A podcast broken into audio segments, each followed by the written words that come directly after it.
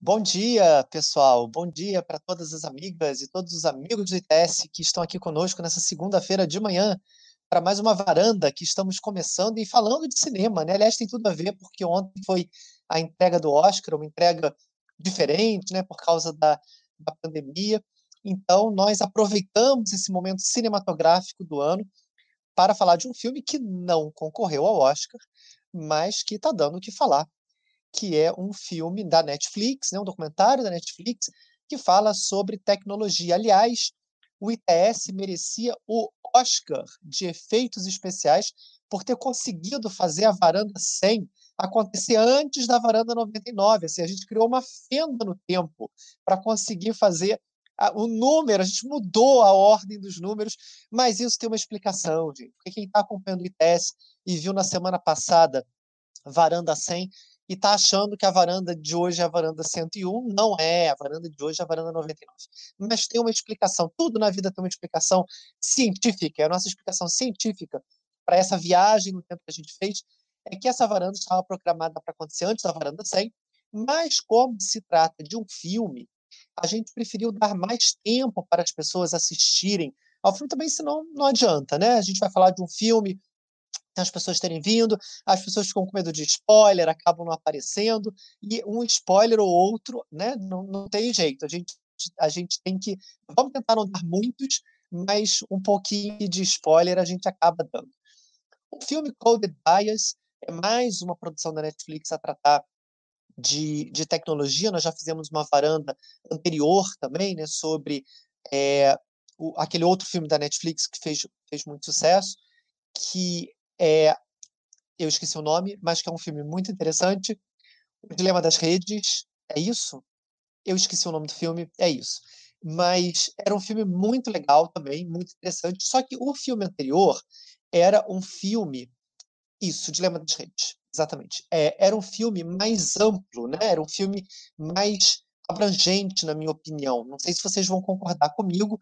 O filme de hoje, Coded Bias, é um filme pretende tratar de apenas um aspecto, né? ou pelo menos não aspectos tão abrangentes quanto o aspecto do, do dilema das redes.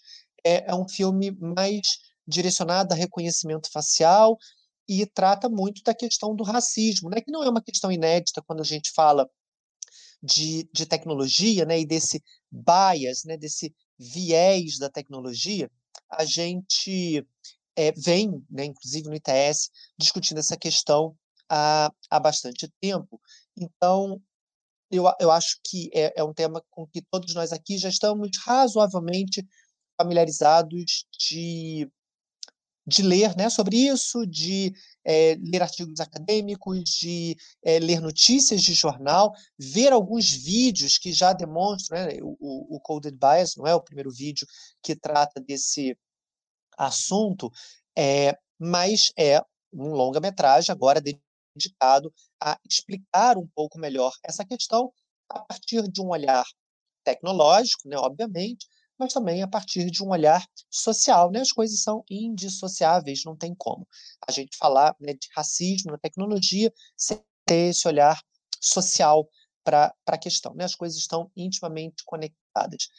Vamos então começar aqui com uma breve rodada de apresentação, de apresentação entre os nossos debatedores de hoje, pessoas todas muito queridas do ITS, que vão trazer as impressões deles sobre o filme, né, fazendo primeiro uma rodada muito breve de, de apresentação, em que cada um pode se apresentar e falar um pouquinho sobre qual vai ser a abordagem que vai fazer do, do filme, e, e depois a gente passa né, propriamente para os os debates, os comentários. Eu não gosto de apresentar ninguém, porque eu estava falando antes da gente começar, que eu sempre acho que quando a gente apresenta uma pessoa, fala o que a pessoa não acha importante, esquece de falar o que é importante. Então, vamos deixar que cada um se apresente, até porque aqui é um espaço bastante informal de debate, começando com a Débora, que me lembrou o nome do filme nessa sonolenta e mandou ficar vendo o Oscar até de madrugada e depois ficar lendo, porque eu não só vejo o Oscar, fico lendo os comentários depois, e aí isso prejudicou minha memória com relação ao filme mas a Débora me salvou com o nome do filme. Débora, bem-vinda, muito obrigado pela sua participação hoje aqui. Obrigada, Sérgio. Obrigada a todo mundo que está assistindo a gente. É isso mesmo, é uma boa para a gente começar essa, essa semana, né? Enfim, falando de filmes. Então, a gente também vai trazer o debate para cá, para dentro, né? Para o nosso mundo da tecnologia. É, fazendo uma apresentação bem breve aqui, eu sou Débora Bu, coordeno a área de Democracia e Tecnologia do ITS, é, junto com vários outros colegas aqui também do ITS. É, é um prazer estar aqui com vocês, debatendo esse tema. E é, a minha formação vem muito uh, do campo dos estudos de gênero, né? Então é, é daí que eu vou falar, é um pouco trazendo essas abordagens, esses conceitos, né? Que são muito debatidos no filme, uh, tanto de maneira direta, né? Mas também de uma maneira muito indireta, a partir da própria escolha, né? Dos personagens, das personagens é, que, que falam nesse filme. É, então, vou trazer um pouquinho é, dessas ideias para o nosso debate aqui, falar sobre esses conceitos. E é um prazer. É, convido vocês a deixarem seus comentários, suas impressões no chat para gente, porque isso é para ser realmente uma conversa para a gente animar aqui essa segunda-feira pela manhã. Obrigado, pessoal. Obrigado a você, Débora. Passo a palavra agora para uma apresentação inicial do Diego, também pesquisador do ITS. Oi, gente, bom dia. Obrigado pelo convite. É sempre ótimo é, vir conversar, é, trocar figurinhas, eu adoro usar esse termo, para falar sobre coisas que, enfim, tocam a gente de diversos aspectos, sejam, enfim, raça, cor, gênero e por aí vai. Bom, como o Sérgio muito bem no, me apresentou, nos apresentou, né? É, eu sou Diego Cerqueira, eu sou pesquisador aqui do ITS há mais ou menos uns quatro anos, acho que já vai fazer esse tempo todo. É, eu sou da área de democracia e tecnologia e minha formação em específica, eu sou formado em computação, eu tenho uma trajetória dentro da computação de forma bem específica, né? Eu vim de uma formação de, de assim, é, sistema de informação, né? Eu fiz uma graduação em sistema de informação, que é uma das áreas da computação, e hoje, atualmente, eu sou mestrando na UFRJ, na área de engenharia de sistemas e computação. Então, eu estou aí numa, numa na parte bem, bem, bem dura da tecnologia, mas aí justamente o ITS traz essa camada aí mais é, é, gostosa de trabalhar e criticar e, enfim, entender os impactos da tecnologia. Então eu espero trazer esse olhar um pouco da computação de forma mais específica, mas também trazendo uns recortes, enfim, que tangem a, a minha existência, porque eles são muito presentes no filme. Então eu estou aqui para falar sobre tecnologia e os recortes de raça que são bem fortes nessa obra, que, enfim, tem muito aí para debater. Obrigado, Diego. Tenho certeza que sua contribuição vai ser sensacional, como, na verdade, sempre é, né? Paula, Paula Guedes, bem-vinda também. Obrigado por participar aqui desse evento do ITS. Oi, gente, bom dia. Meu nome é Paula, né? Como está escrito aí. é, eu atualmente sou mestranda em Direito Internacional e Europeu na Universidade Católica do Porto, também trabalhando com esse tema de Direito e Tecnologia. Eu faço parte do quarto grupo de pesquisa é, que o ITS dá oportunidade. E, enfim, estou muito honrada de estar aqui participando hoje, porque é um tema que é muito caro para mim, né? Eu estou já pesquisando nessa área, acho que já tem quase dois anos. e especificamente sobre o documentário, é, gostei bastante dele. Eu acho que, diferentemente do Dilema das Redes, ele traz uma, uma questão de forma um pouquinho mais prática, ele não, não é tão alarmista quanto eu achei que o Dilema das Redes foi na época, e eu acho que. Por, por ele ter trazido né, pesquisadores tão importantes nessa área, é, em um assunto que impacta a nossa vida diretamente, mesmo que a gente não perceba, eu acho que foi um documentário que eu espero que traga essa questão mais ao público, né? E antes de fazer é, comentários mais profundos sobre o documentário, que a gente vai chegar nas, nas perguntas, eu acho bem interessante que a gente tem que já chamar atenção uma coisa boa do documentário, que é ter trazido mulheres é, na tecnologia, né? E mulheres negras, porque é, é uma coisa que me chama muita atenção no documentário essa questão da interseccionalidade, né? E a gente perceber que não tem como a gente abordar as questões e os problemas da tecnologia sem a gente tentar lidar com todos os, os vieses também, né, que existem na sociedade, que não, não tem como você olhar só para a mulher ou só para as pessoas negras, ou só para as pessoas pobres, a gente tem que olhar para todas essas identidades, né, que elas são impactadas é, cumulativamente. Então, isso é uma coisa que eu acho muito importante já ressaltar aqui desde o início. E, enfim, muito obrigada por estarem aqui comigo hoje. E é isso, vamos conversando. Ótimo, Paula. Exatamente, vamos conversando. E antes da gente começar aqui a conversa propriamente dita, Priscila. Oi, gente. Bom, vocês já devem ter me visto, algumas né, de vocês já devem ter me visto em algumas lives, estou sempre aqui participando, se não ativamente aqui por trás das câmeras, mas também nos comentários. Prazer estar aqui com vocês hoje.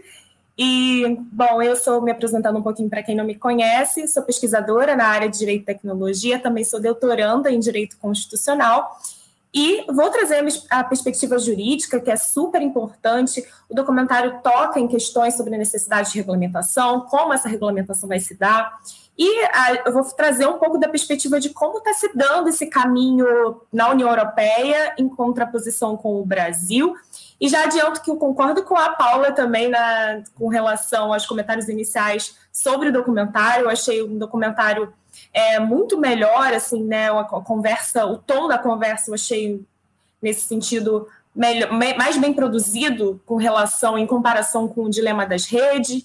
É, ele traz é, ele expõe as situações de uma maneira muito mais prática, traz uma qualidade, uma precisão nas abordagens, é um relato muito mais fidedigno, né?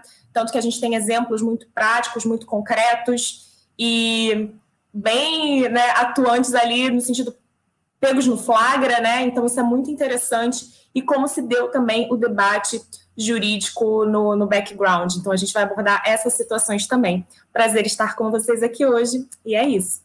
Obrigado, Priscila. Bom, estou vendo aqui várias pessoas conectadas que são muito legais, que acompanham aqui o ITS, pessoas dos outros grupos de pesquisa, como a Cris, né, o, o Arthur, meu amigo Juliano, que está aqui com a gente também, a Stephanie, muitas pessoas é, né, que acompanham o ITS, não dá nem para falar todo mundo, mas beijos e abraços para todo mundo que está conosco aqui nessa manhã de segunda-feira. Aliás, o Arthur fez um comentário bom, dizendo que a Netflix produziu mais um filme de crítica aos algoritmos, porque os algoritmos da Netflix disseram que o pessoal está interessado na crítica aos algoritmos. Né? Bem, bem observado, inclusive, na, não sei se vocês viram, isso me chamou a atenção quando eu vi o filme, tem uma hora que eles estão criticando as empresas que, que usam né, os, os algoritmos, e uma das pessoas está vendo a Netflix no computador, aparece o computador. Eu pensei, bom, é a Netflix aí querendo dizer, não, olha só como nós somos honestos intelectualmente, estamos criticando nós mesmos, né, dentro dessa cena do filme. Mas eu queria é, começar, é, ó, o João o João nos falando aqui. abraço para você, Arthur. O João dizendo um documentário mais sóbrio, né, que trata o debate acadêmico com mais seriedade. Eu me acho, acho que esse, né, ao contrário do Dilema das Redes, mesmo Privacidade Hackeada, eu acho que esse é um filme mais academicamente mais correto. Mas para isso eu queria até começar perguntando logo para o Diego, porque o Diego tem formação em tecnologia, né? Mais em tecnologia do que nós. E o Diego, por ser um rapaz negro, também eu acho que entende melhor do que nós as questões, né, na, na, vivência dele, as questões de que o filme trata. Então eu queria começar logo com você, Diego. Fala um pouquinho para gente, se você puder. É, eu gosto muito de making off, assim, eu gosto muito das pessoas falando sobre as suas relações né, com a obra. Então, acho que seria bom se a gente começasse, Diego, você me falando o que você sentiu vendo o filme. Você acha que o filme representa corretamente as, as questões raciais? Você sofreu, você sofre, você passa por aquilo que o filme é, é, apresenta? Você acha que a representação do problema racial do filme foi bem feita?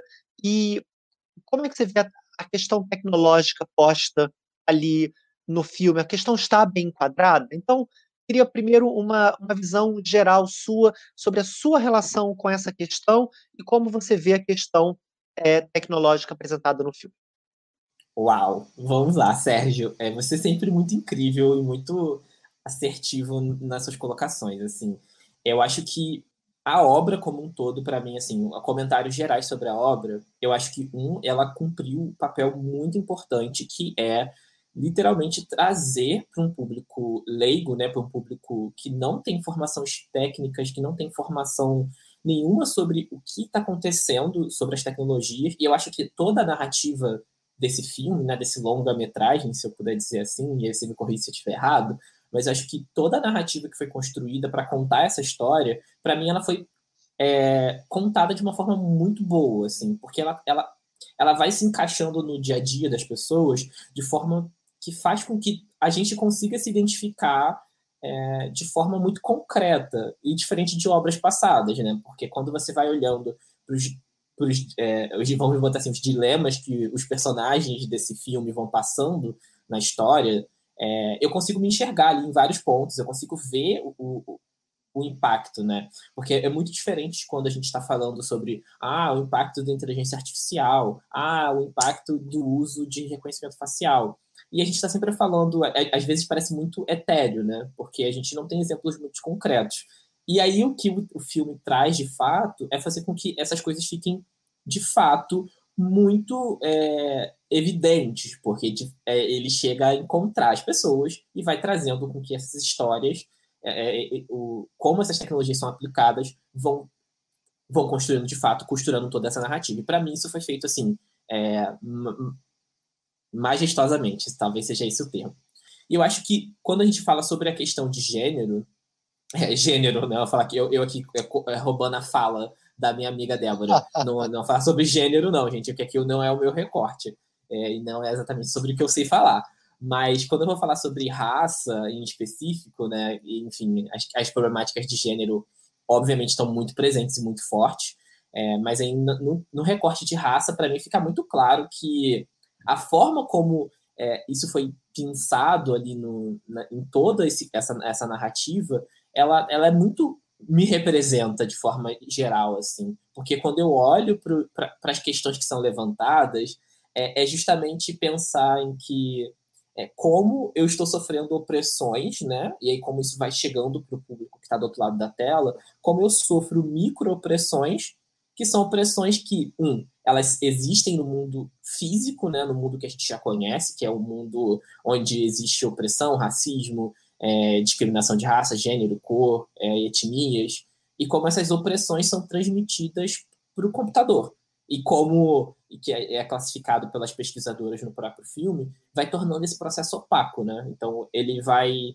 A gente mascara, é, a gente, vou botar aqui as pessoas que constroem essas tecnologias, mascaram todos esses preconceitos, essas discriminações em tecnologias. E eles dão na mão da tecnologia o papel de falar que está certo ou que está errado. E aí você omite a culpa do humano que foi o humano que construiu. Então, acho que toda essa historinha que foi construída e os exemplos que foram trazidos é, é, foi incrível. Assim, eu não tenho muita coisa a criticar. Assim, acho que eu não tenho nada a criticar de verdade, mas acho que foi muito bom.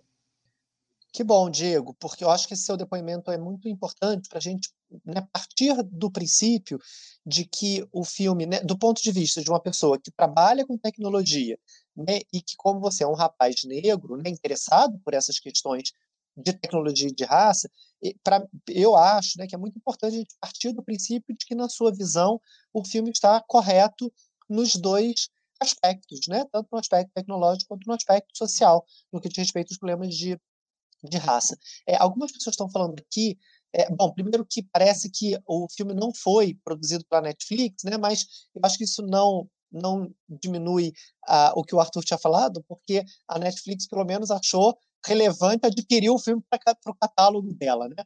E uma outra coisa que, que eu também tinha, é, obviamente, dado conta, que é muito evidente, mas algumas pessoas estão falando aqui, é importante ressaltar, é um filme que coloca muito peso da discussão na mão das mulheres. E isso é extraordinário, né? porque alguém colocou aqui que né, a, a, a, a, moça principal desse filme, a pesquisadora principal, que é uma mulher negra, né, é melhor, né, por assim dizer, do que o Three Marys, né, que era o, o, o principal, é, a, a, principal voz né, do dilema das redes.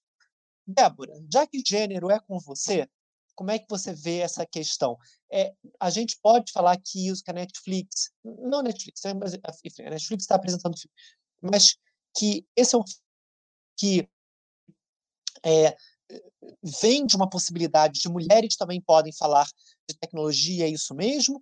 Ou é um filme que fala, não, vamos colocar mulheres só para dizer também que as mulheres estão falando de tecnologia, mas há uma disparidade ainda muito grande. A gente está só dando uma força para as mulheres porque a gente reconhece uma desigualdade. Há desigualdade ou não, ou não há desigualdade, Débora? Legal, Sérgio. É, fiquei vendo aqui, lendo esse comentário, né, da Joy maior que o, que o Tristan, é, e, e, eu tenho que dizer, assim, que quando eu assisti o documentário, é, eu, enfim, já, já conhecia a história do documentário, sabia que tinha sido uma produção da pesquisadora, a Joy Bolamini, antes, né, do Netflix ter, ter comprado a obra para introduzir dentro do catálogo, e acompanho esses debates, enfim, a, a, a um, um, par, talvez dois pares de anos, assim, especificamente. E quando eu fui assistindo o documentário, eu, eu, eu já estava assim, ah, tá bem, mas quando é que vai aparecer a Cathy O'Neill? Quando é que vai aparecer a Safia? Quando é que vai aparecer? E, e, e, listando todas essas mulheres, né, que são grandes referências dentro do debate de tecnologia, né, independente é, de trazerem também os elementos de uh, gênero, raça, interseccionalidades, enfim, eu vou entrar nisso daqui a pouco, mas eu estava listando, né, na minha cabeça todas as que são as minhas referências, né, enfim, é, dentro desse debate para é, é, continuar assistindo o documentário. É, e aí, já fazendo talvez uma, uma crítica inicial, né, de que a gente está falando sim de um ponto de vista ainda é, muito do norte global, né? Então, dentro é, dessas, dessas discussões, né, e essas pesquisadoras que aparecem lá, é, elas são, né, na sua grande maioria, ou estadunidenses ou europeias, ou às vezes não necessariamente, mas elas é, estudam ou trabalham é, nesses lugares. Então, deixando aqui talvez só esse, esse ponto de crítica, né, de pensar talvez como é que é que o sul global entra entra também dentro desse debate, né? E aí, é, é, ressaltando que é da onde a gente fala, né? É, é eu, enquanto uma mulher brasileira que trabalha, estuda tecnologia, também posso me colocar nesse debate e fazer é, essa crítica. Eu acho que é algo até para o crescimento né, desse argumento. É, inclusive porque muitos dos exemplos né, que são mostrados no filme, e que são exemplos muito didáticos para mostrar como é que essas tecnologias estão impactando o dia a dia cotidiano, né, a vida real das pessoas, são às vezes exemplos que são distantes de nós, né, que, que não necessariamente é, é, temos essas tecnologias tão reproduzidas e reproduzidas dessa maneira nos nossos cotidianos. Mas talvez essa seria uma das, das minhas únicas críticas assim ao, ao documentário como um todo. E aí, é, eu acho que vale dizer né, que a pesquisa da Joy, é, e, e, eu acho essa denominação que ela faz de si mesma muito maravilhosa, ela diz que ela é uma poeta do código.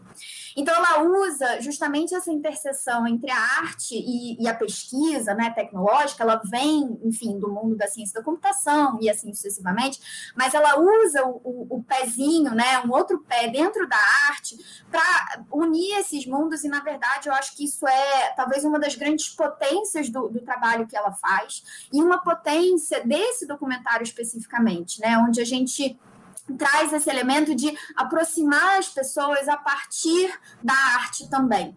É, e eu acho que tem, tem muitos elementos ao longo do filme todo que, na verdade, remontam a referências é, do mundo das teorias feministas, das teorias, é, enfim, pós-coloniais ou decoloniais, aí vai é, cada um de um, de, um, de um, lugar específico, mas é, uma, uma das referências talvez mais diretas assim é a própria, a, a própria capa do filme, né, que é aquela máscara branca, é, e que é, na verdade, o ponto de partida da pesquisa da Joy. Né? Ela vai, então, trazer para a gente que ela, ela faz essa análise né, enorme, gigantesca, de diversos serviços né, de inteligência artificial, de reconhecimento facial de companhias diferentes, né, de empresas de tecnologia diferentes, para, então, né, reconhecer que há, sim, uh, um, problema muito grave né, de é, desigualdades raciais e de gênero e vieses raciais e de gênero no, na identificação, no reconhecimento dessas tecnologias.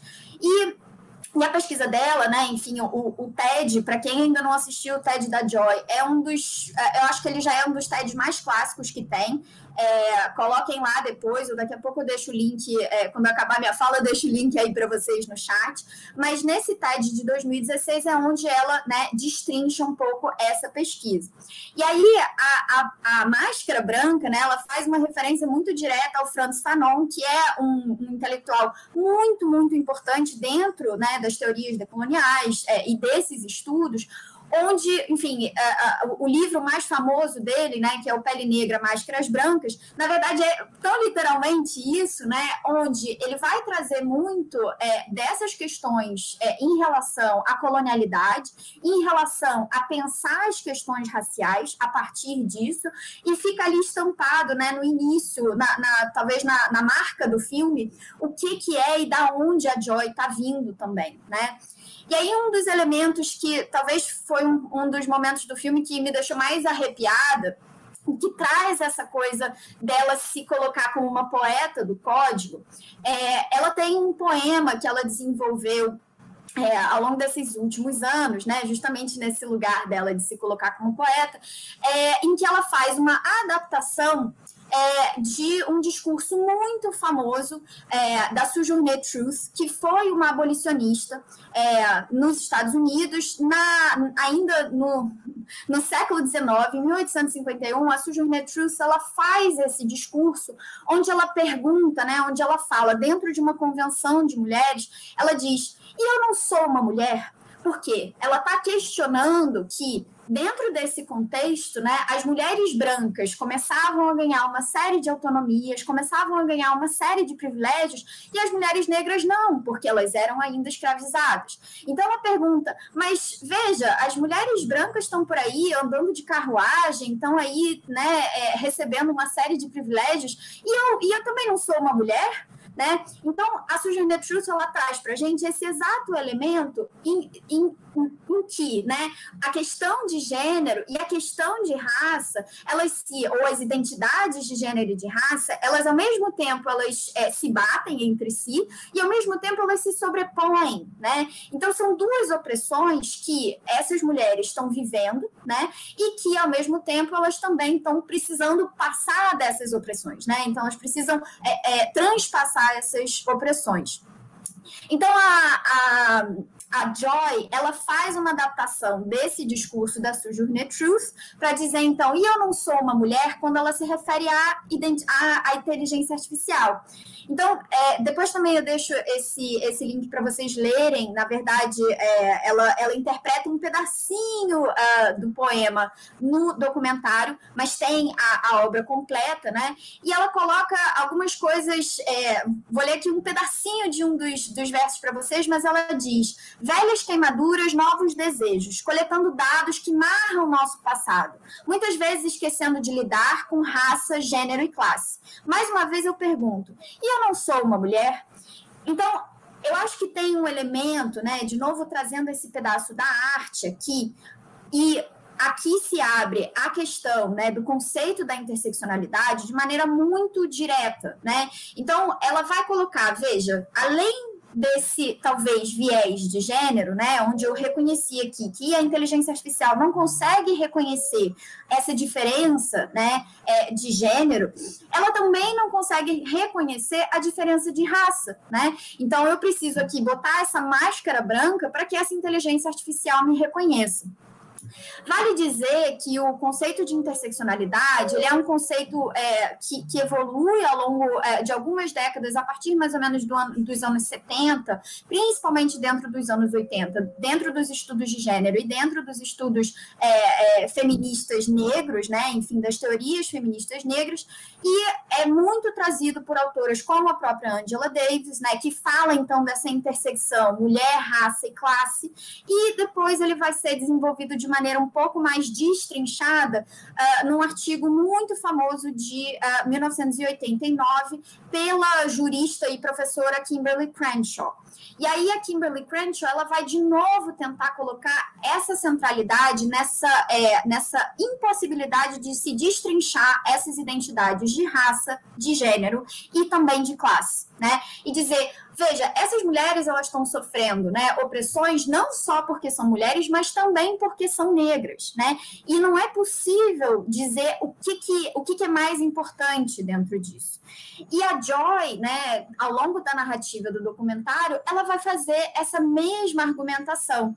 Ela vai dizer, olha, é, a, a, a, inteligência artificial, no sentido do, do, seu objeto, né, dos resultados que são produzidos a partir dessas tecnologias, elas, esses resultados, né, eles são é, biased, eles têm vieses, Além disso, os sujeitos que produzem essas tecnologias também têm vieses. Então, se a gente não tem mulheres negras, mulheres diversas produzindo tecnologia, desenvolvendo tecnologia, esses resultados vão continuar sendo assim. E além disso, mesmo que essas mulheres consigam né, adentrar esse mundo, as suas pesquisas são muitas vezes né, é, relegadas a pesquisas de segunda importância, elas nunca são colocadas né, no topo. Então, além disso tudo, a própria dinâmica também leva a esse lugar. Então, eu paro por aqui para também não avançar muito no meu tempo, mas eu acho que o, o termo, né, enfim, o conceito da interseccionalidade, ele é presente ao longo desse documentário inteiro, e, esse, e, e ele talvez é, traduza de uma forma muito didática o que, que esse conceito é, como ele se, uh, se aplica e como ele funciona também dentro da tecnologia. É, então, fico por aqui, continuo aqui no debate, super aberta também para perguntas de vocês, pessoal. Obrigado, Débora. Realmente é, é incrível tudo que você fala. Você me chamou atenção para uma coisa que eu, que eu acho que eu tinha intuído, mas não tinha ainda racionalizado, que é o seguinte: apesar do filme ser conduzido pela presença luminosa da Joy, né, ela é realmente assim, incrível no filme, e, e nós temos um filme é, essencialmente dando voz essencialmente a mulheres, são mulheres do norte, né, global, né? Então, nós temos ainda mais uma camada de, de desvantagem, que são né, as pessoas, você vê tanto o Dilema das Redes quanto o, o Coded Bias, são filmes que dão voz às pessoas do norte global. Né? Onde é que estão as pessoas? O, o Dilema das Redes, então, né, são homens brancos do Vale do Silício, né? tem um francês ali para dizer, ó, não é todo mundo americano, não, né? Tem um francês. É, mas onde estão as pessoas do Sul, né? né? E, e, sobretudo as mulheres negras do Sul? Quando que vai ter? Quando vai haver uma chance de igualdade para pessoas do Sul? Né? Nós temos mais uma camada de desvantagem aí. Alguém estava fazendo um comentário eu queria passar para Priscila e para Paula, porque é um comentário mais jurídico, e, de fato, para mim, uma das grandes frases do filme é em que uma das pesquisadoras, eu não lembro exatamente quem, mas fala assim: o que os Estados Unidos fazem é igual à China. A diferença é que lá todo mundo sabe. Né? Lá, é, lá há transparência. Nos Estados Unidos, não. Na China, a gente sabe o que está acontecendo. Na China, a gente sabe o que eles fazem com os dados, né? que tem uma gamificação da vida, mas não nos Estados Unidos. Isso, né, quando eu ouvi, eu falei, ah, bom, interessante esse ponto de vista. Eu até tem uma, uma história, né, esse tempo depois eu conto com alguns alunos que eu tive na, na Universidade de Montreal, chineses, que me falaram sobre a China, mas eu queria ouvir Priscila e Paula sobre a questão da regulação. Onde é que há um limite para isso? Onde é que entra o papel da regulação? Porque é, quando a gente fala, por exemplo, quando a gente fala em privacidade, é muito difícil convencer as pessoas que não têm informação de direito, que não estão a par do debate, né? pessoas que recebem informação pelo, pelo WhatsApp, é muito difícil convencê-las de fugir do, do clichê do é, ah, quem não deve não teme. Qual é o problema de. Né? Eu, eu, eu não, não devo nada. Qual o problema de ter a minha privacidade vigiada por, por terceiros? E aí a gente, na, na questão de reconhecimento facial, a gente vai voltar para essa. Né? Essa questão é uma questão incontornável, porque a, a discussão é muito sedutora do ponto de vista público. Quer dizer, bom, mas para segurança da sociedade, eh, se existe uma tecnologia, é a tecnologia de câmera, que faz reconhecimento facial, qual se eu não vou sair depredando patrimônio público, se eu não vou cometer crimes, não vou agredir pessoas, roubar pessoas, furrar pessoas, se eu não vou cometer ilícitos, qual o problema de eu ter câmeras de, de vigilância se essas câmeras são para o bem da coletividade, para a é, segurança da coletividade? O filme mostra, né? Quer dizer, eu não estou falando para as pessoas que viram o filme, porque as pessoas que viram o filme sabem para onde essa, essa conversa vai, né? E, sobretudo, para o enorme desequilíbrio. Primeiro, a falta de de qualidade nessa aferição, mas as pessoas vão dizer, vamos melhorar o software, vamos melhorar a tecnologia. Não é o caso de banir a tecnologia. Não é o que as pessoas diriam. A gente sabe que há falta de qualidade no resultado e que o resultado é essencialmente pior para pessoas pobres, para pessoas negras. Priscila e Paula, como é que a gente avança no debate público que tem um paladar tão sedutor para as pessoas comuns do povo que vão simplesmente dizer: é, mas é para a segurança da coletividade, por que não câmeras de vigilância? Como é que a gente avança com esse debate? Paula, você quer começar sobre as liberdades e a questão Pode como essa tecnologia? Depois eu. Uhum. Sérgio, essa questão é muito importante e eu estava até comentando ontem com meu namorado ontem, anteontem, é, anteontem, porque a gente reviu o documentário, eu revi, né? E uma questão foi é exatamente isso que você levantou, que às vezes as pessoas falam, ah, mas eu não tenho nada a esconder, então qual o problema do, do meu rosto estar sendo filmado, né? Mas voltando, né, um pouco para o documentário é, sobre o reconhecimento facial, é, a grande questão que se tem ali é sobre a acurácia, né? Porque, como mostra a Joy no, no filme, nas pesquisas que ela fez, é, é, essa tecnologia, ela atualmente, na forma em que ela está e com os dados que temos hoje, com banco de, os bancos de dados que foram criados, ela apresenta uma alta taxa de falsos positivos e até falsos negativos, né? Pessoas que não são identificadas quando deveriam ser. Mas a grande questão aqui, na verdade, são os falsos positivos, porque são pessoas que são identificadas quando elas não deveriam ser identificadas, não são, não são aquela pessoa que se quer achar, né?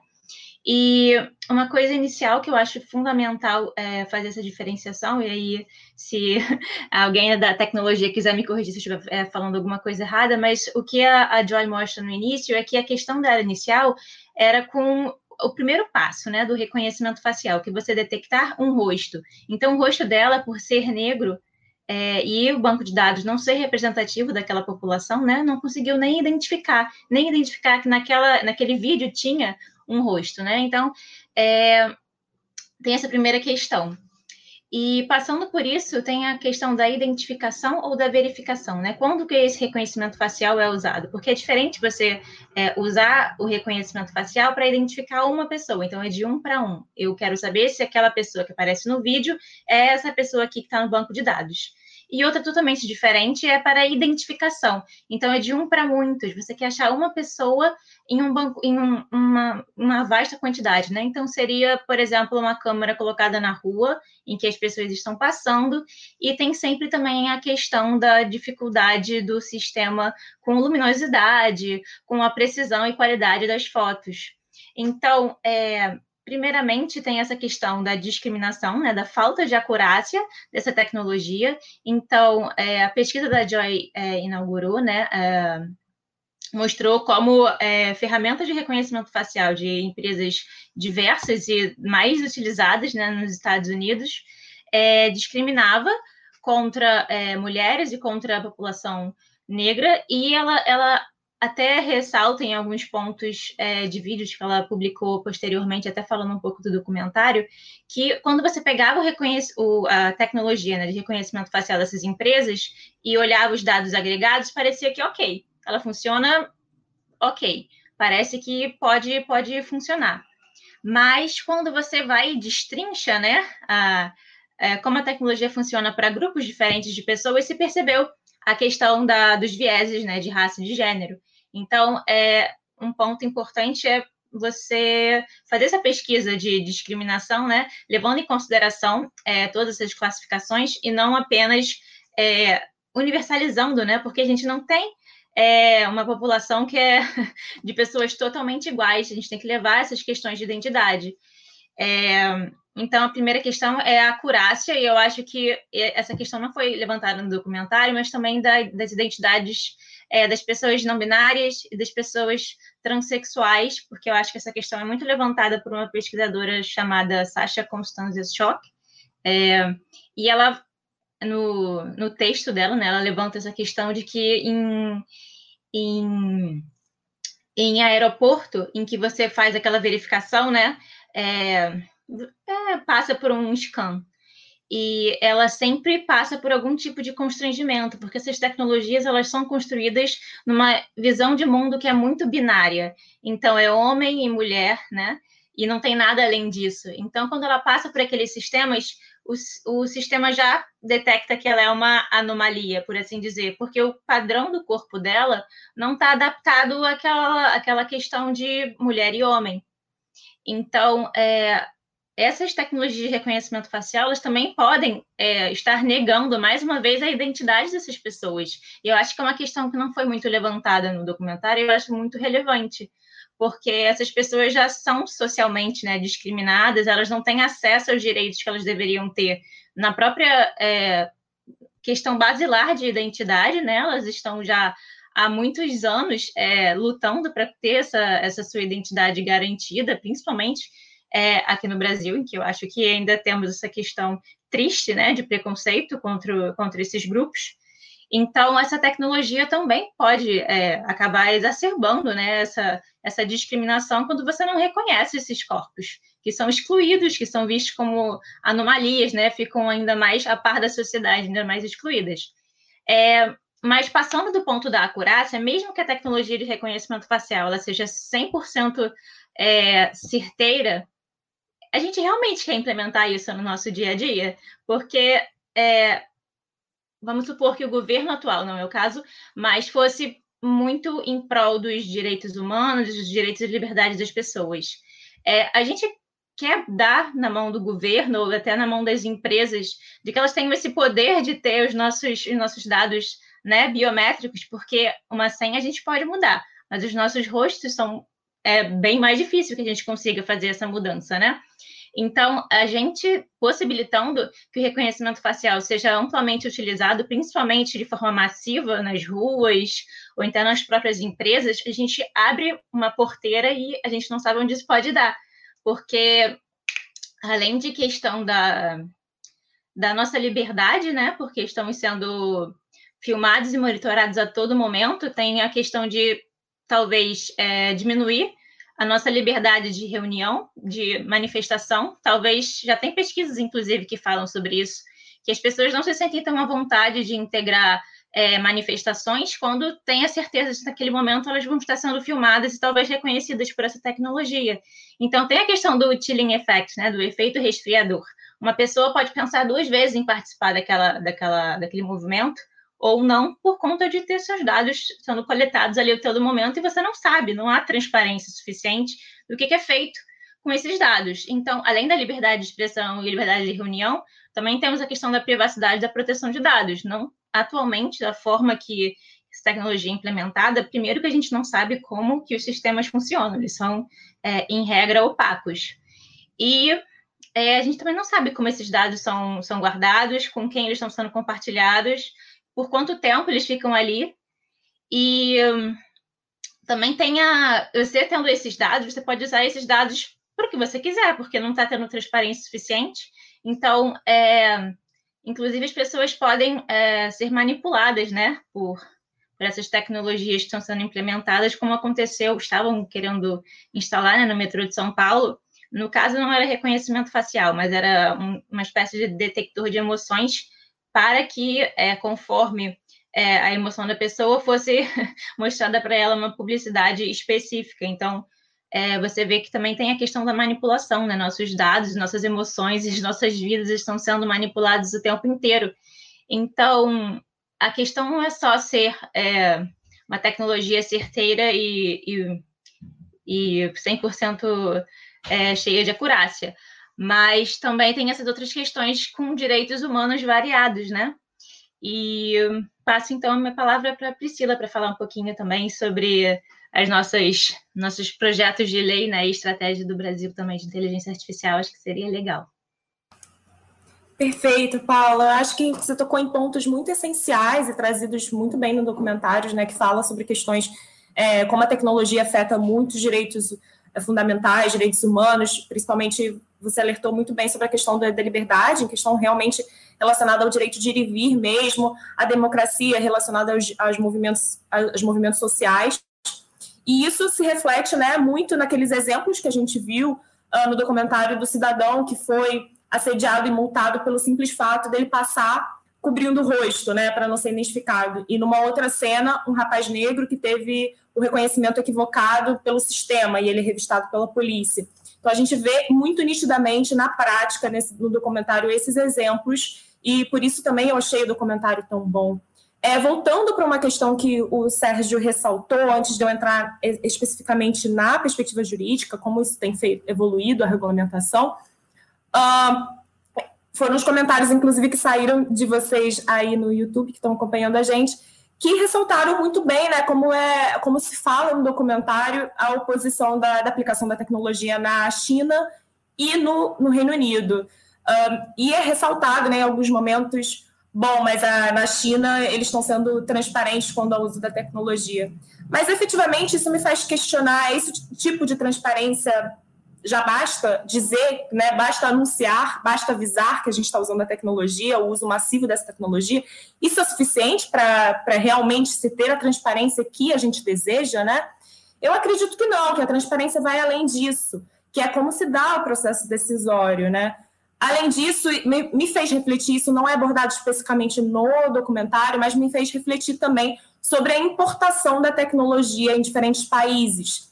E isso já está um pouco embutido na fala, nas falas anteriores das pessoas aqui que contribuíram, mas que uh, porque do, da importância de se ter, por exemplo, uh, pesquisadores do Sul Global envolvidos né, nessa situação, não apenas por uma questão de representatividade, que é óbvio, mas também por uma questão de que, se a gente simplesmente importa uma tecnologia que é produzida lá fora, obviamente essa tecnologia não foi testada é, pelas, pelas pessoas né, do nosso convívio e não foi essa curaça não vai ser não vai ser evoluído o suficiente na, na questão dos, das nossas feições né, culturais, efetivamente, de como se dá é, a, as, feições, as, as feições geográficas né, relacionadas de cada pessoa em cada contexto. Então, obviamente, as, as feições dos chineses são muito diferentes das feições dos europeus, que são muito diferentes das feições dos brasileiros. Então, essa questão de acurácia também perpassa por essa necessidade de se ter testes locais e pessoas locais envolvidas é, nessa tecnologia. E agora entrando nas questões especificamente da perspectiva jurídica, e já toquei um pouco nesse ponto sobre a necessidade de transparência, eu acho que o debate começa muito bem, é pautado muito bem nesse documentário com relação à proteção de dados. Ressalto que a proteção de dados, como a gente já viu na fala da Paula, não é a única preocupação né, com relação a essa tecnologia. Tem outros direitos ali envolvidos, como, por exemplo, liberdades, etc. Então, não vou me estender nisso, que a Paula já falou muito bem. Mas a gente entra muito no debate da questão da proteção de dados, que flagrantemente a, a tecnologia ela viola né, uma lei já vigente no Reino Unido, que é o Protection Freedoms Act de 2012, que claramente né, ela fala sobre necessidade de se ter o consentimento das pessoas para se ter coleta de DNA, impressão digital, dados biométricos, etc., que são considerados dados sensíveis. E só para quem não estiver na mesma página, dados sensíveis são classificados como aqueles é, mais capazes de identificar uma pessoa né, com uma, uma determinação ainda maior e, com isso, capazes de serem usados para fins discriminatórios. E por isso, né, a gente fala tanto sobre questões de raça e gênero e tudo mais, a identificação da raça da pessoa e, e dos seus dados biométricos, logicamente, dão um potencial de uso discriminatório muito maior.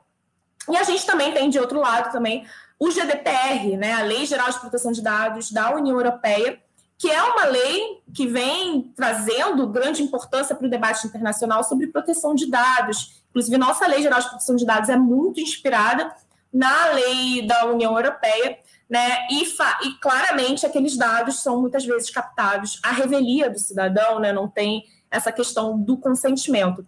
Então, a primeira coisa que me chama muita atenção é justamente a que tipo de transparência que a gente quer nas aplicações dessa tecnologia.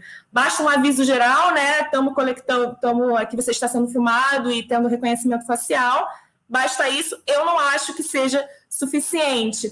E aí eles inclusive comentam, né, sobre os casos uh, do uso de tecnologias de reconhecimento facial utilizadas pelo FBI, como isso é mal utilizado, é, inclusive com falta de fiscalização.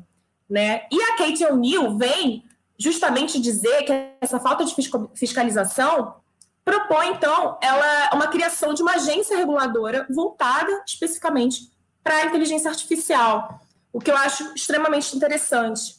E justamente né, nesse contexto, na semana passada, trazendo um pouco de novidade para vocês né, nessa discussão, logo na semana passada, a Comissão da Europa é, lançou um documento que nada mais é uma proposta de regulamentação que seria aplicada a toda a União Europeia para regulamentação de inteligência artificial. E essa proposta, ela proíbe a aplicação do sistema de identificação biométrica remota né, em espaços públicos, ou seja, aplicação de reconhecimento facial em espaços públicos, aplicados para fins de segurança pública. Então, vem essa discussão de volta né, sobre a regulamentação, vindo no sentido do banimento da tecnologia, pelo menos até o momento em que a gente tenha essas comprovações de acurácia, de um uso ético e que não haja desvio desses dados, e como a Paula ressaltou, onde esses dados estão sendo armazenados, por quem estão sendo utilizados, há treinamento suficiente né, dessas pessoas que utilizam para persecução penal, etc. E nessa proposta de regulamentação europeia, ele faz três exceções em que se poderia usar a tecnologia. Isso também achei interessante. É, a primeira exceção seria a busca por vítimas né, de crimes, então, é, voltado para as vítimas e não para os criminosos, né? Então, evitando ter essa questão de erros e buscando crianças desaparecidas ou questões do tipo. A gente tem umas propostas assim já correndo no Brasil, né? Essa possibilidade de usar essa tecnologia de reconhecimento facial para o bem, não para persecução penal, etc., mas para procurar pessoas desaparecidas, por exemplo. E aí tem outras duas que eu acho que de repente eles cabe uma discussão melhor, né, de como isso se dará feito.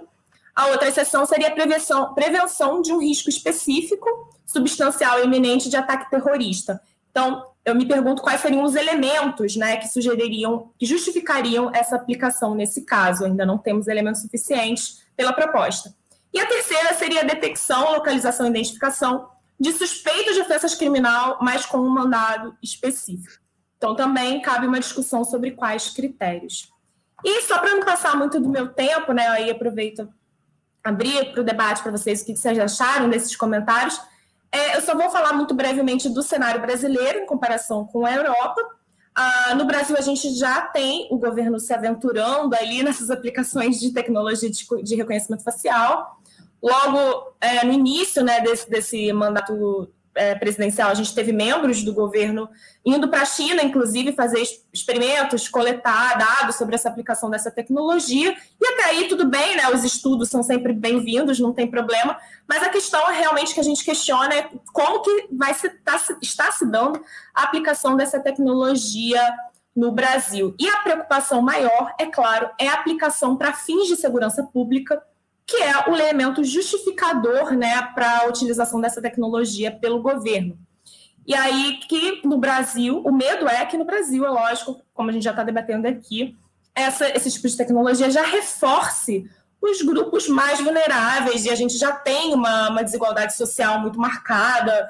Então, essas questões já são muito prementes no Brasil. Então, essa é a preocupação principal.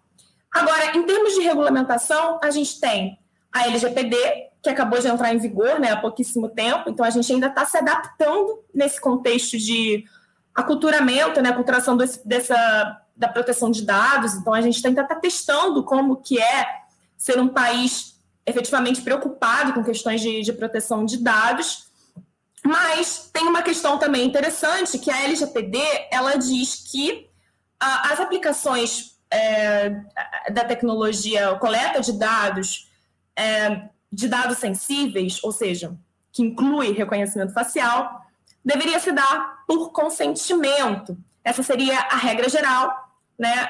Só que a LGPD também traz uma exceção de aplicação que ela não se aplica para dados coletados para fins de segurança pública, excluindo, por fim, o reconhecimento facial, né, a aplicação da LGPD para é, aplicação de reconhecimento facial pelo governo.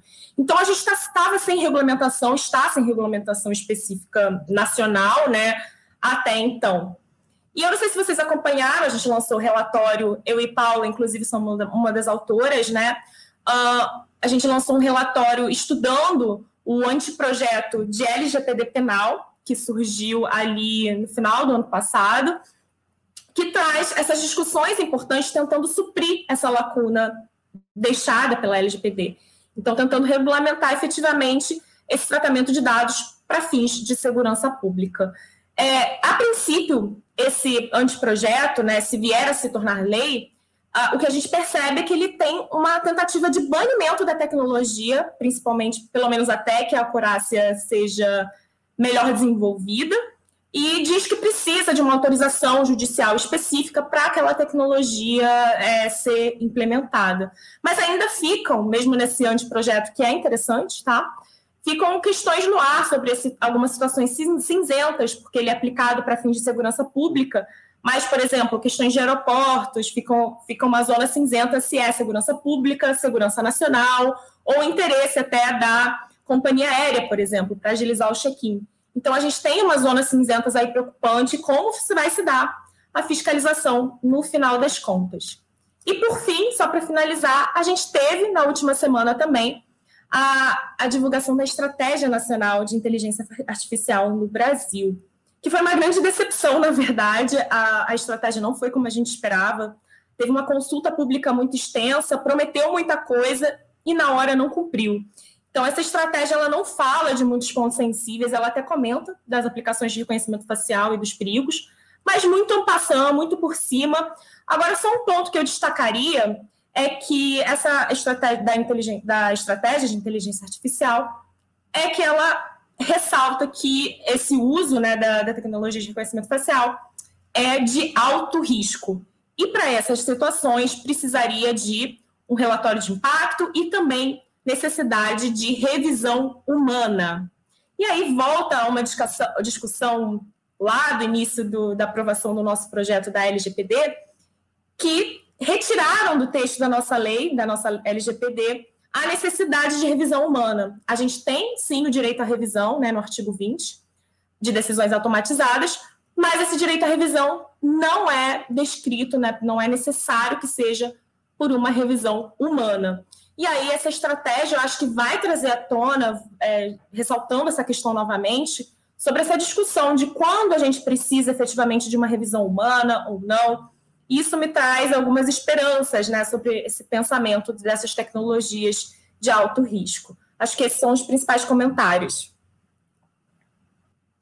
Bom, super obrigado aí, Paula, Priscila, né, é, por nos ajudar a esclarecer os pontos mais relevantes sobre essa perspectiva jurídica. Eu estou impressionado com a quantidade de comentários maravilhosos que nós temos no, no YouTube. A gente, vai precisar, a gente vai precisar ficar até as seis da tarde para poder dar conta de todos os comentários. Bom, infelizmente, isso daí não é verdade, né, gente? Até adoraria que fosse, mas, mas não dá. É, algumas pessoas falaram em Minority Report, né? E eu estava. Um amigo meu me mandou uma lista dos filmes de ficção científica que se passam no futuro e em quais anos cada um deles passa. Eu acabei de olhar, Minority Report é 2054. Mas, né, vejam, né, 34 anos, mais ou menos 33 anos para frente, já está mais próximo do que parece mesmo, né? embora não, não seja uma questão relacionada a, a cometer crime, bom, até o aquele aquele software, né, dos, dos Estados Unidos que é usado para saber se a pessoa tem maior ou menor chance de, de voltar a cometer crime é tratado no documentário, né? O, o software, o Compass, né? É, é tratado no documentário. Mas o, o, o documentário fala, né? Alguém mencionou aqui da, da história do professor, né? Que, que era um ótimo professor, um excelente professor, mas o sistema dizia que ele não era um bom professor. E enquanto a gente está né, no o sistema, o sistema diz isso, diz aquilo, né, coisas, não que o caso dele seja de menor importância, eu como professor sou super solidário, mas quando o sistema está dizendo que você pode ou não pode fazer uma coisa, que você pode consertar, é um humano pode ir lá consertar, é mais uma chateação do, do que, de fato, um problema. Mas deixando de ser apenas uma chateação para ser um problema. Quando o sistema diz que você é um criminoso, né, ou que você tem uma chance maior de voltar a delinquir, ou que você não pode ser solto, né, quando o sistema passa a tomar essas decisões, que não são decisões triviais, que não podem ser consertadas facilmente pela intervenção humana, aí nós começamos a ter problemas de fato muito graves. E o João Vitor está fazendo um comentário aqui que me lembrou uma outra fala do filme, que também é muito interessante, de uma pesquisadora que fala assim: é, vocês devem se lembrar. Ela diz: ah, todo mundo fala que as tecnologias chegam primeiro para os ricos. Ela diz: isso não é verdade. As tecnologias chegam primeiro para os pobres, porque elas são usadas nos pobres ou contra os pobres, porque são pessoas com menor escolaridade, com menos acesso à justiça, com menos acesso a advogados, com menos acesso à educação e podem se defender muito menos. E o João Vitor está falando aqui né, de, de uso de reconhecimento facial, coleta de dados biométricos de populações vulneráveis. Né? A gente não vai ver uma coleta contra a vontade ou abusiva de dados biométricos, muito provavelmente não vai ver, feita em localidades de pessoas com maior escolaridade ou maior poder aquisitivo. Essas pessoas têm pelo menos elas podem não ter o esclarecimento necessário para se voltar contra esse tipo de ação, mas elas sabem a quem recorrer. Elas têm os mecanismos de ligar para um advogado, de ligar para alguém que elas conhecem, que vai dizer: não, isso é abusivo, isso é legal, não faça isso. Então, né, o, o João Vitor está dando aqui um testemunho de algo que está acontecendo agora e que mostra mais uma camada adicional de problema, é o uso indiscriminado de tecnologia de maneira abusiva contra, contra pessoas desprivilegiadas, quer do ponto de vista econômico, quer do ponto de vista educacional. Como já passa de meio-dia, a gente ainda tem assim, no máximo, uma meia hora aqui para debater, eu queria voltar para o Diego e, e para Débora e ver e a minha pergunta é que eu vou fazer para vocês quatro, na verdade, é assim, diante desse cenário de tantos desafios que nós temos, que são desafios é, geopolíticos, são desafios econômicos, são desafios de discurso, porque é o discurso do ah, mas é para um bem maior, é para o bem da coletividade, é para o bem da segurança, são desafios tecnológicos, é, porque né, a precisão, como a gente viu e falou, a precisão é, é, é muito baixa nesse momento, né, o que gera mais problemas, porque os falsos positivos são, são não só numa quantidade muito grande, mas, mas muito problemáticos. É, qual é o caminho, gente? Não é para vocês solucionarem tudo, porque né, se nós soubéssemos solucionar tudo, nós teríamos resolvido todos os problemas. Mas se cada um de vocês, a partir da perspectiva, né, do olhar de vocês, dos estudos de vocês, do da formação de vocês, do lugar de vocês na, na sociedade que a gente vive, né, cheia de tensões, mas também cheia de propostas. Que proposta vocês fariam?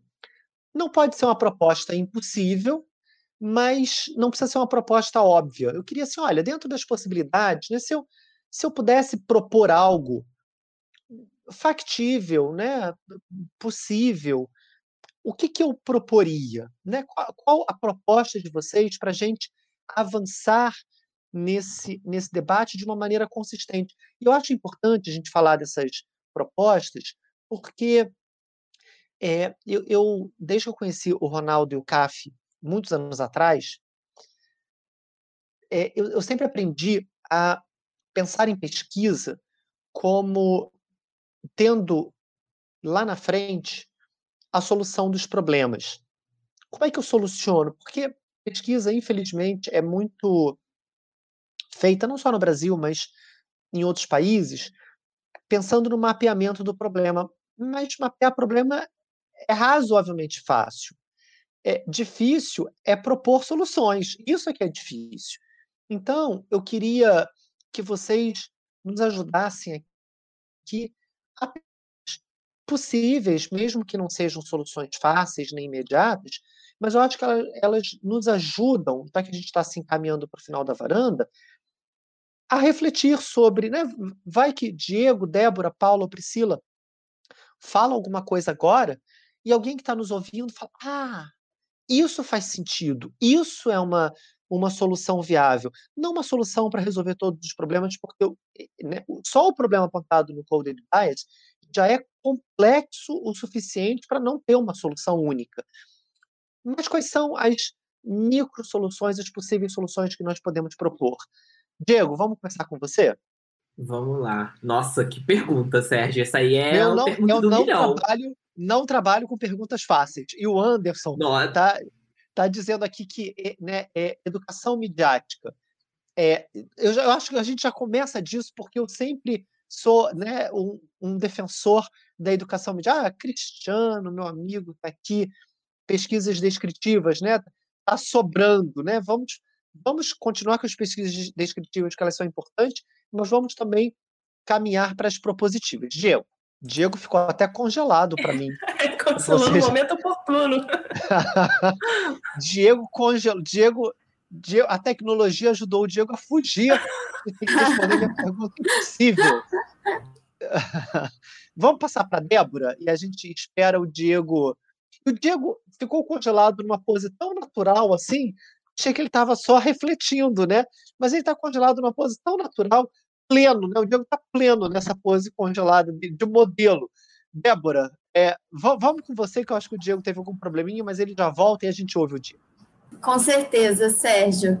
Ah, conseguimos o Diego de volta Pô, aqui. A gente estava falando bem aqui. de você. A gente viu, Diego, estava falando bem de você, uma pitada de ironia, falando que você tinha congelado, mas que você tinha congelado de uma maneira plena, assim, parecendo um modelo. Ai, é, que chique. Mas muito chique, Diego.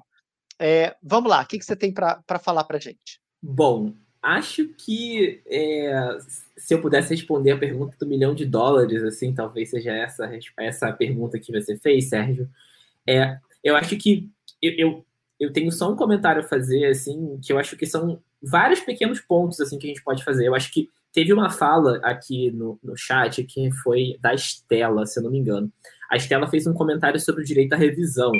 E eu acho que acho que a gente pode começar por aí, assim. Eu acho que o direito à revisão é, previsto na, na, nas leis, em específico, no Brasil a gente tem a LGPD que tem o, o, direito à revisão, mas ele não é muito claro. Mas acho que a gente pode começar exatamente pelos nossos direitos. Assim, eu acho que quando a gente analisa o todo, o que o que eu, quero, que eu quero dizer é, quando a gente analisa o todo que esse documentário está falando, é, fica muito claro para mim que uma das possíveis soluções, e que é de fato por que, esse documentário existe, é fazer com que as pessoas de fato entendam dos seus direitos. Né? Eu acho é, é, essa é a mensagem principal. Acho que assim, a gente não entende dos nossos direitos. Eu, eu como um, um jovem, é, enfim, eu tenho ensino superior, eu tenho é, enfim, instrução suficiente para isso, e eu mesmo assim não entendo. E olha que eu trabalho no ITS, o ITS é um instituto que, conhe é, que é, é referência no, nas aplicações, enfim, nas discussões sobre o que são leis que regulamentam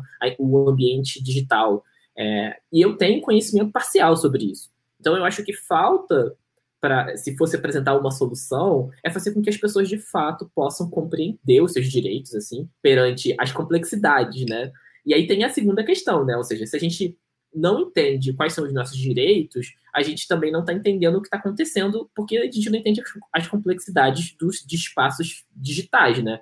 Porque antes a gente tinha um espaço físico razoavelmente controlado, vamos dizer assim, no sentido de das ameaças que você conhece, que você enfim, está suscetível a sofrer é, dos desafios. Você sabe qual é o que pode acontecer mais ou menos, assim, vamos botar entre aspas, com você quando você sai daqui da sua casa até chegar no mercado.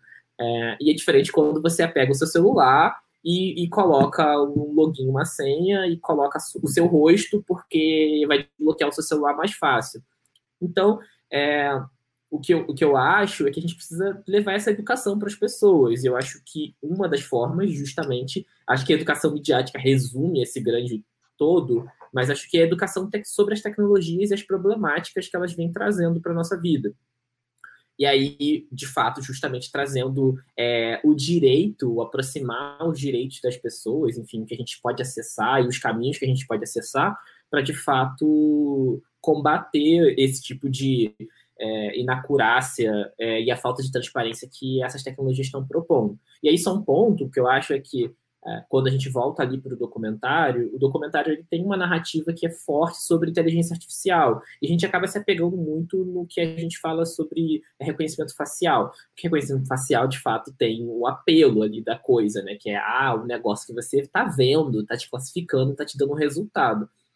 Mas tem uma questão que eu, que eu anotei aqui no meu caderninho, que é exatamente assim, o custo humano das decisões automatizadas. Então, acho que a gente precisa falar mais sobre decisão automatizada, porque é, eu acho que tem uma frase muito boa dentro do, do, documentário, eu não lembro exatamente quem falou, mas ela vai falar sobre. É, uma das pesquisadoras ela fala: você está sendo classificado no banco de dados de alguém. E isso, para mim, é o ponto, assim, acho que o maior ponto de toda essa história, porque você está dentro de um banco de dados de alguém e, de certa forma, você está sendo classificado, seja para comprar uma casa, seja para, enfim, acessar um serviço, seja para fazer qualquer coisa. Então, eu acho que essa nuance do você está sendo classificado, você está sendo revisado, a, a sua. É, de, é, como é que a gente pode falar assim? O seu rastro digital que está ficando por aí, é, ele está sendo colhido por alguém. E aí a gente vai falar também sobre a, a vigilância corporativa, né? Porque a gente está aqui criticando muito sobre o que possivelmente o governo pode fazer com seus dados, mas as grandes corporações estão aí fazendo, e elas estão fazendo sem muito sem muito freio, né? Então, assim, a gente vai ter pessoas usando nossos dados para propagandas, é isso porque são os usos mais comuns, né? Porque as empresas estão, enfim, ligadas ao capital. Então a gente vai falar que as empresas estão utilizando os nossos dados e assim, é, existe um modelo onde eu posso sair disso? Então eu diria assim, cadê o meu opt-out das coisas? Eu não sei como que eu posso sair. E nem as pessoas de fato mais comuns, com menos instrução, é, têm mecanismos para sair dessa, dessa rede de dominação. Talvez a gente nem tenha, mas sei lá, acho que pode, poderia existir um caminho mais fácil para dizer assim, ah, eu não quero que meus dados sejam processados nessa coisa. Então me dá um botão aí. É, bom, Diego, eu acho é exatamente isso. Né? Eu acho que a gente tem uma enorme dificuldade de não estar nesse, nesse jogo. Né? Eu acho que vocês devem se lembrar de Black Mirror, num episódio, no episódio que abre a terceira temporada, que é aquele, que é um dos mais conhecidos, que as pessoas ficam se dando nota né, pelo, por um aplicativo de celular o tempo todo, e num determinado momento da mulher que quer ir no casamento, né, da, da amiga, porque ela precisa dos pontos para poder é, comprar uma, alugar uma casa. E ela lá na, na, naquela noite de pesadelo que ela tem, ela encontra uma caminhoneira, né, uma, uma mulher, né, que está lá dirigindo um caminhão e para para ajudar, eu acho. E a nota da caminhoneira era, era baixíssima, né, era 1.4, sei lá, uma coisa assim, né, de uma mulher que é, evidentemente deu as costas para o sistema, né? Ela, aquele personagem representa alguém e, e naquele momento ela parece, pelo menos naquele, a gente tem um recorte muito curto, né, de quem é aquela mulher. Ela precisa ser uma pessoa legal, ela ajuda a outra, mas como ela se recusa a jogar o jogo, ela fica com uma nota muito baixa. Né? Ela é o preço de você ser autêntico, né? De você naquele mundo, né? Dizer o que você pensa e, e fazer o que você quer. Então, é, eu que sou uma pessoa muito muito otimista, eu acho que com relação a esse ponto que o Diego apresenta, eu sou um pouco pessimista. Eu acho que a gente não tem como sair desse jogo, não, Diego. Eu acho difícil a gente dar as costas para tudo. Talvez por isso a educação. A, a, a educação, que é o que eu sempre defendo também, é que vai demorar 30 anos, né? E, e em 30 anos tudo mudou e vieram novas tecnologias. Então, é uma aposta no longo prazo muito incerto, mas eu também não vejo não vejo outra solução mais consistente, né? embora seja demorada, seja longa. Débora, e você? Eu vou congelar aqui também, gente, rapidamente, para daqui a pouco eu voltar. o Cristiano falou que o Diego usou o aplicativo que simula conexão assim, não, eu não, eu não vou responder não, eu Isso. vou usar um aplicativo para simular problema de conexão e vou, eu, é, usando sua própria estratégia, né, de fugir da, ou fugir da tecnologia, né, às vezes. Isso aí. Tá vou, vou, mudar meu nome, que nem os alunos agora fazem nas aulas do Google Meet, né, do Google Classroom, coloca ali, tentando conectar. Virou meu nome, gente. Isso aí, Débora. Vamos Mas... ouvir você antes de você fugir, Débora, antes de você congelar. Não, não fugirei, gente.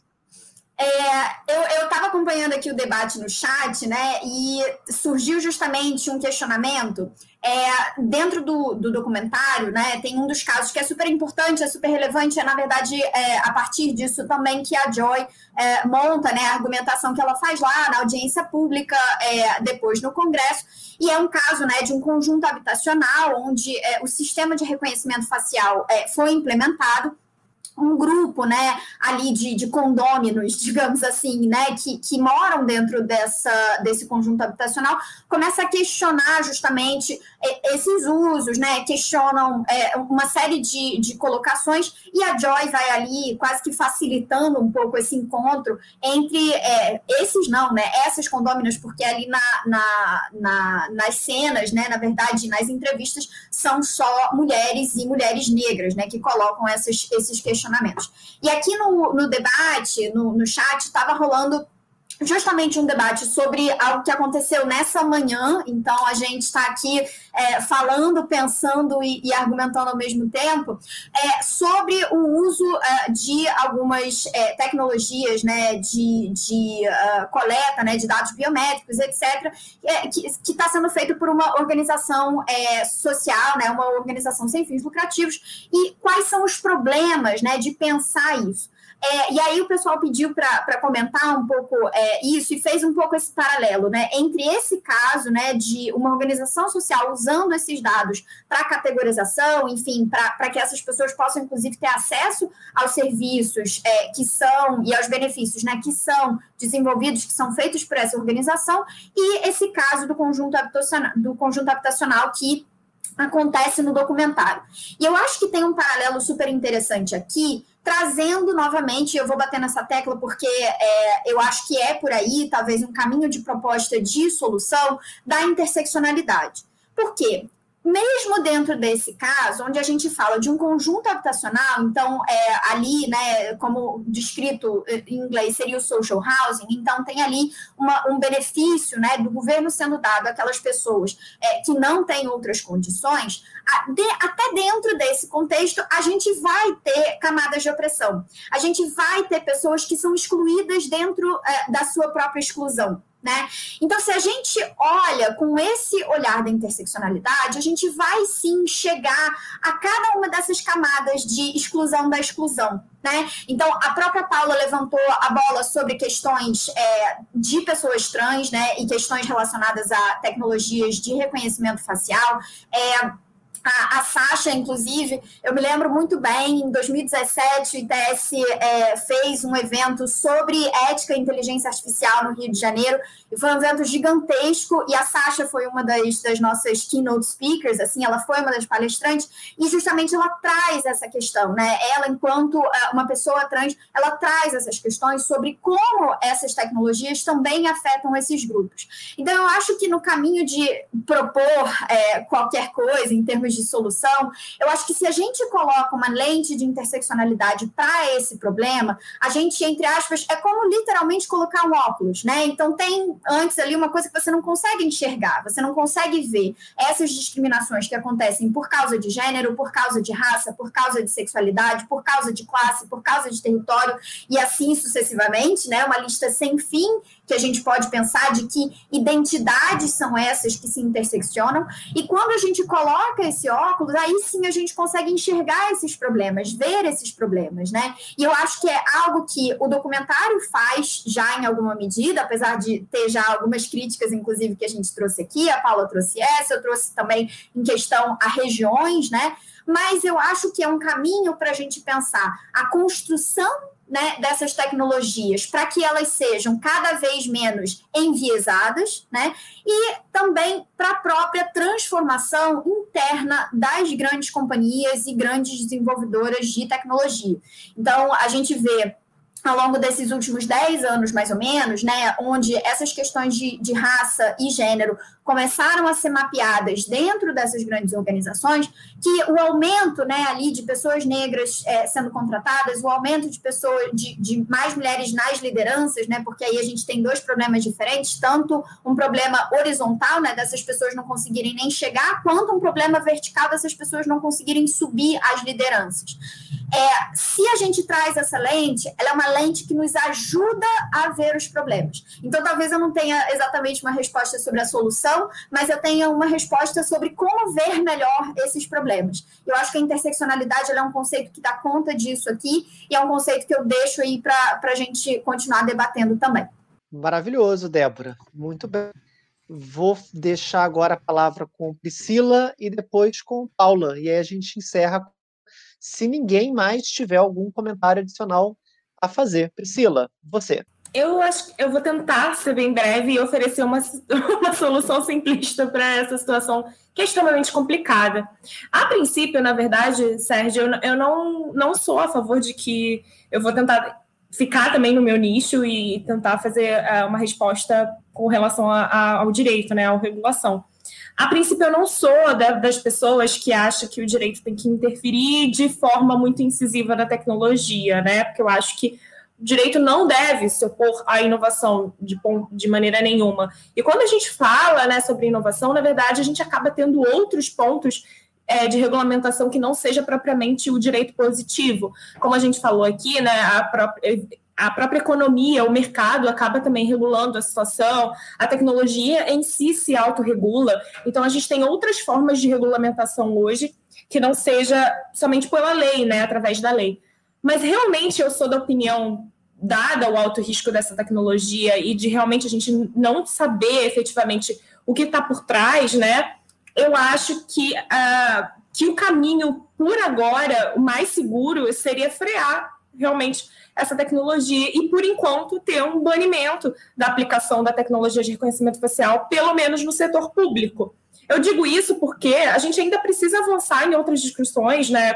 Gente precisa de uma, pelo menos no Brasil, um, um, debate mais maduro sobre proteção de dados. A gente falou aqui sobre uh, o direito à revisão, que é super importante, e a gente comentou sobre a necessidade dessa revisão ser humana em muitos casos, mas eu acho que perpassa por outras situações de aplicabilidade até mais complexas. Por exemplo, a gente nem sabe que, quais, o que, que é uma decisão automatizada de fato e diferenciar uma, situação, uma decisão automatizada do que é processo automatizada. Entende o que eu falo? Que, é, na verdade, pode haver uma diferença entre algoritmos é, de processo e efetivamente o que é uma decisão automatizada que vai influenciar na, na vida humana, né? ter um impacto negativo e danos palpáveis.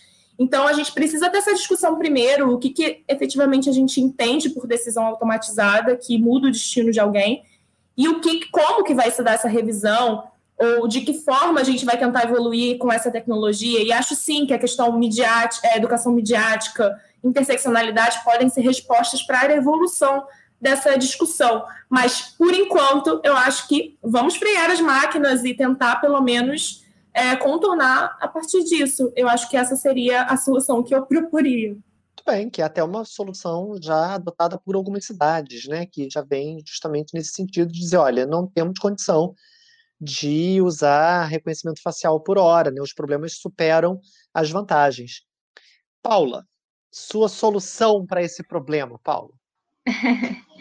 É, então, agora que eu não tenho mais como fingir que eu tô congelada, né?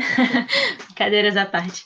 É, então, eu acho que, assim como a Pri falou, inclusive foi a própria Pri que me, me trouxe, né, é, o, Lawrence Lessing, eu acho muito importante falar dele, né, que ele fala das quatro forças regulatórias, que seria o direito, é, as normas sociais, o mercado e a tecnologia, né, a arquitetura. Então, eu acho que uh, a regulação não vai vir só do direito, por mais que é, eu também estou de acordo com a Pri, né, que eu acho que talvez seja o momento de, de pensar numa moratória ou talvez num, num banimento pelo, é, por agora, para pensarmos nessas questões todas que ainda estão em aberto e que a gente não sabe.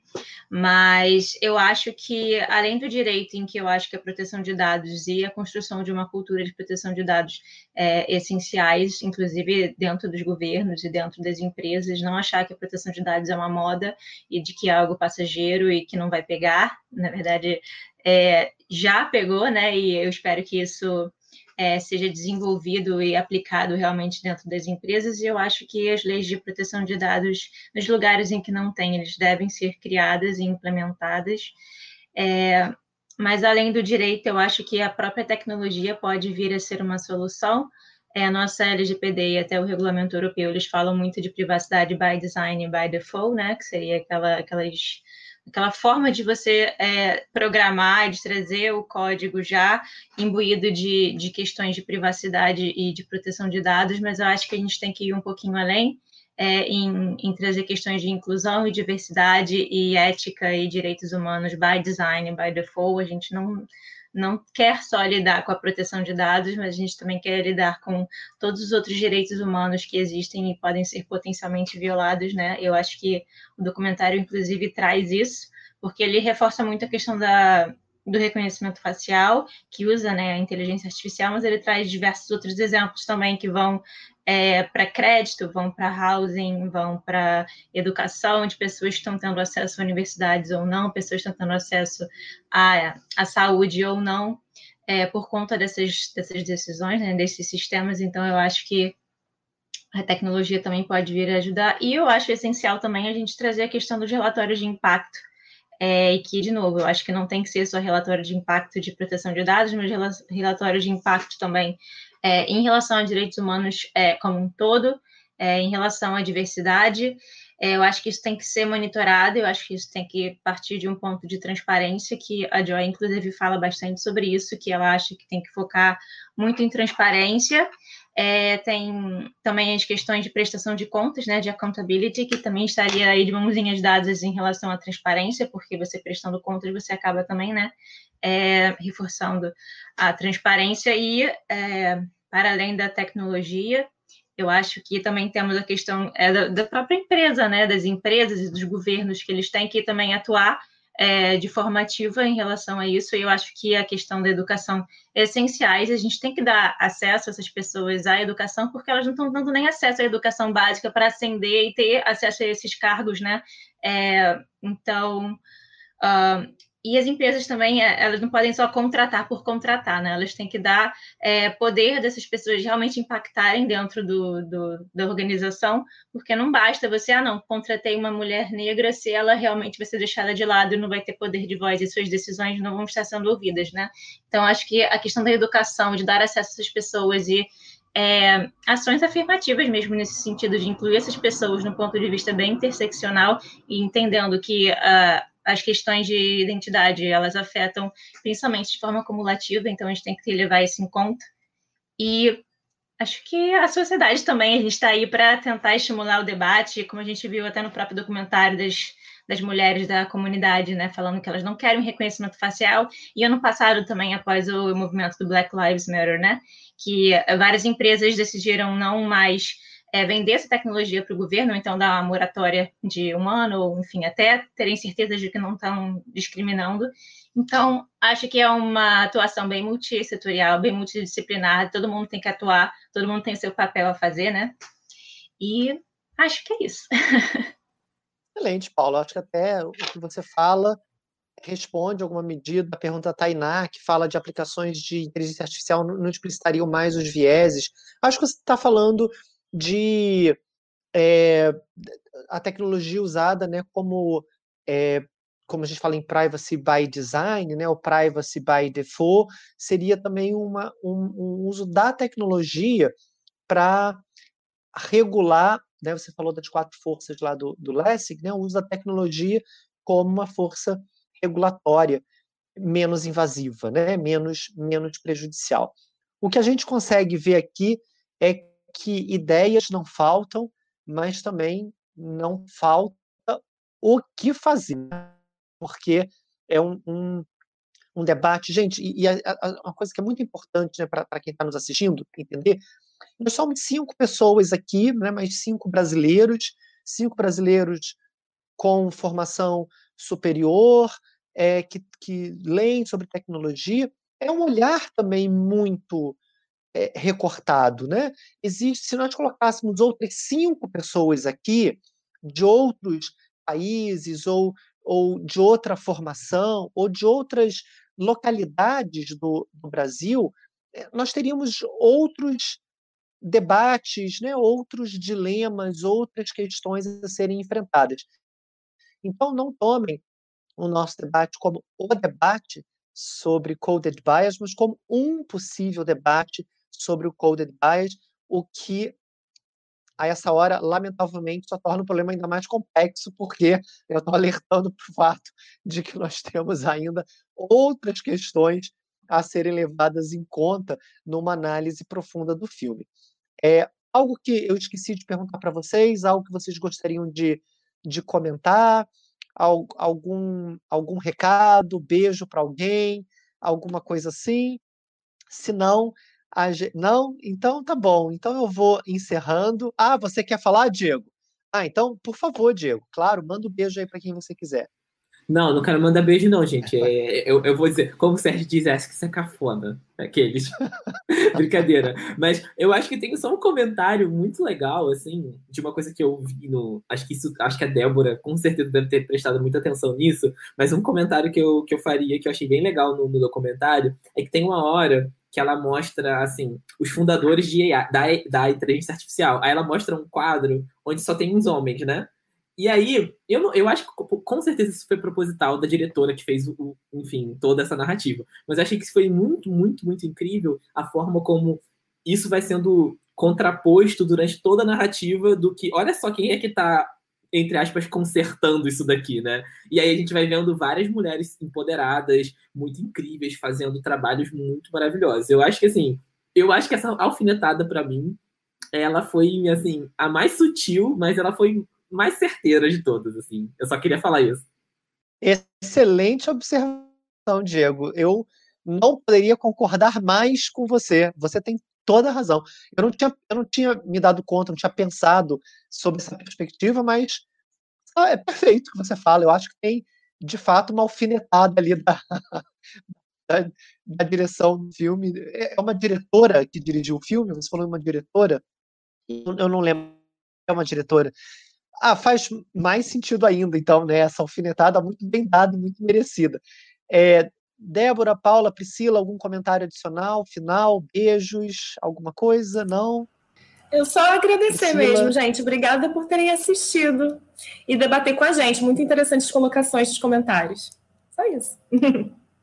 Obrigada, gente. É, deixo esse, esse recado aqui da direção, que é o seguinte: essa varanda, eu acho que o Sérgio ainda vai fazer esse último comentário, mas essa varanda é a nossa varanda que abre a semana, mas essa semana ainda tem mais varanda aqui no ITS. É, a gente vai ter o nosso Fireside Chat aqui, junto com o Ronaldo Lemos é, e também o Brad Smith, presidente da Microsoft deixem, inscrevam-se no canal, aí faz aquela coisa de ativar o sininho, porque aí sempre que começar vai chegar uma notificação para vocês. Essa coisa das notificações, a gente está aí, né? Aí voltando ao Tristan Harris, não desativem essas notificações, porque essas são as boas notificações de receber. É, eu tenho certeza que o pessoal do ITS vai deixar aqui no chat o link para vocês se inscreverem. Então, só queria agradecer novamente. Sigam a gente, nós todos aqui temos nossas redes e falamos um monte por elas, mas sigam também as redes do ITS, onde a gente fala ainda mais. Obrigada, pessoal. Tenho mais nada para falar, ainda bem. Débora já cumpriu a missão. Paula, recado final. Oi, gente, só agradecer mesmo a presença de vocês. É sempre bom estar aqui na presença de tantas pessoas que eu admiro demais e pensar, né, que a gente tem muito trabalho pela frente ainda e espero que a gente atinja lá uma tecnologia que seja mais diversa, mais inclusiva, né? Mas aí, é estamos, estamos no caminho e para quem puder, fique em casa, é sempre bom. É isso aí, Paula. Até, até estarmos todos vacinados e podermos fazer varandas de novo presenciais com aquele brigadeiro e com aqueles salgadinhos, né, que só tem na varanda do ITS. Bom, gente, obrigado. Priscila, Paula, Diego, Débora. Obrigado, Thales e Renata, pela organização sempre impecável das nossas varandas. Obrigado para todo mundo do ITS, né, que colabora com esses eventos e, obviamente, obrigado a todos vocês. Sem vocês, nada faz sentido. Nós fazemos porque vocês estão aqui conversando conosco, né, e tiraram esses minutos, essa hora e meia de segunda-feira para conversar conosco e contribuir com o debate. Então, só faz sentido porque estamos nós e vocês juntos por um propósito maior, né, que é discutir os rumos da tecnologia nessa sociedade em que a gente vive, quer a gente queira, quer não, né, Diego? A gente não tem muito jeito, é, é onde a gente vive. Pessoal, obrigado por tudo. Uma ótima semana que se inicia para todo mundo. Débora já mencionou, temos mais um evento na quinta-feira. Inscrevam-se, não percam, porque vai ser sensacional. Obrigado, gente. Um ótimo dia. Beijos para vocês e para todos. Tchau, tchau.